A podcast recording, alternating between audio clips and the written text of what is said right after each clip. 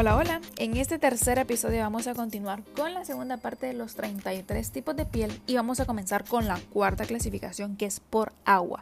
Y el primer tipo de piel que tenemos es piel hiperhidratada. Esta piel se encuentra en climas tropicales, como el que tenemos nosotros, ¿verdad? Verano todo el año. Y pues cuando estamos en ambientes con altas temperaturas, eh, como el que tenemos ahorita, la piel como modo de defensa segrega agua a través de las glándulas sudoríparas. Estas pieles hiperhidratadas son a nivel superficial, ya que deben expulsar todo el agua de su interior para refrescar la piel al nivel exterior, o sea, a la epidermis, la piel que vemos con nuestros ojitos. Y pues como resultado, pues tenemos una piel hiperhidratada, pero deshidratada a nivel interior. Como siempre les digo, es importante refrescar el rostro durante el día con algún spray hidratante para que la piel se mantenga hidratada en ambas capas. El segundo tipo de piel que tenemos en esta clasificación es piel eudérmica.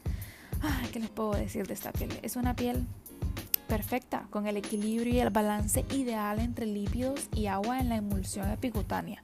¿Existen? Claro que sí, no les voy a decir que no, pero no existen en adultos o en algunos afortunados, podría decirse. Pero es la típica piel que vamos a observar en los niños, que es elástica, jugosa, sin brillo, sin sequedad, sin ser tirante. Es una piel que está totalmente protegida e hidratada. Como yo siempre les he dicho, la piel perfecta existe, sí, pero en los niños. Y el último tipo de piel es una piel deshidratada. Y la piel se deshidrata por varios factores y el más importante de ellos es no beber suficiente agua. La calefacción también es un factor, los cambios bruscos de temperatura otro factor que yo considero importante es eh, usar productos que no son para nuestro tipo de piel y que más bien resultan ser astringentes.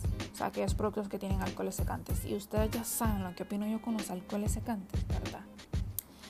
Vamos con la quinta clasificación que es por sensibilidad.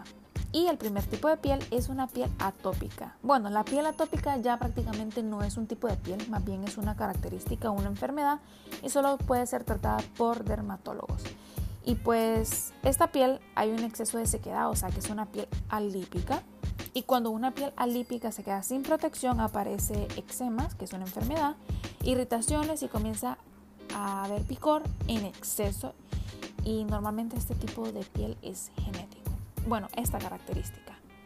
Tenemos una piel reactiva, que es aquella que reacciona con facilidad ante diferentes factores y estímulos, pero no reaccionan con un enrojecimiento como una piel sensible, que va más allá de ser tirante, con picor, con malestar, enrojecimientos y el hecho de que muchos productos causan reacciones exageradas. Digamos que reacciona de manera positiva, pero de todos modos, este tipo de piel debe ser evaluado también por un dermatólogo.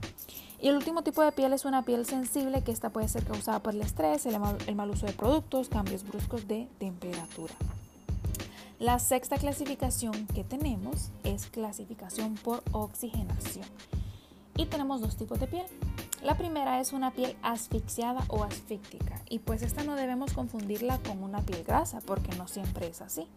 Una piel asfixiada se caracteriza por la creación de puntos negros con mayor facilidad granitos internos y milia, aquellos puntitos blancos que nunca maduran, también aquellas espinillitas que nunca maduran, solo salen, se secan y queda la manchita. Yo, por ejemplo, tengo piel mixta, o sea, una zona o seca, nariz grasa, pero es una piel asfixiada. Veamos las causas. Puede ser el mal uso de cosméticos, o sea, productos de cuidado de piel. En mi caso no es así. La falta de oxigenación a nivel interno, pero también puede ser la causa de eh, la toma de algún medicamento, que ese es mi caso y por eso tengo una piel asfixiada, que de repente me salen espinillitas que nunca brotan y después solo me queda la manchita. También eh, se da por tratamientos de fototerapia, el fumar y el alcohol son muy dañinos para la piel. El segundo tipo de piel dentro de esta clasificación es una piel atona o desvitalizada, que es una piel sin buen tono, apagada, sin vida, triste, no tiene luminosidad. Y pues, ¿qué podemos hacer para recuperar este tipo de piel? Aplicarle vitamina C. Y pues bueno, aquí nos vamos a quedar en este tercer episodio de la segunda parte de los 33 tipos de piel y nos vemos en el siguiente episodio para terminar los últimos tres clasificaciones y así te podrás dar cuenta cómo realmente es tu tipo de piel.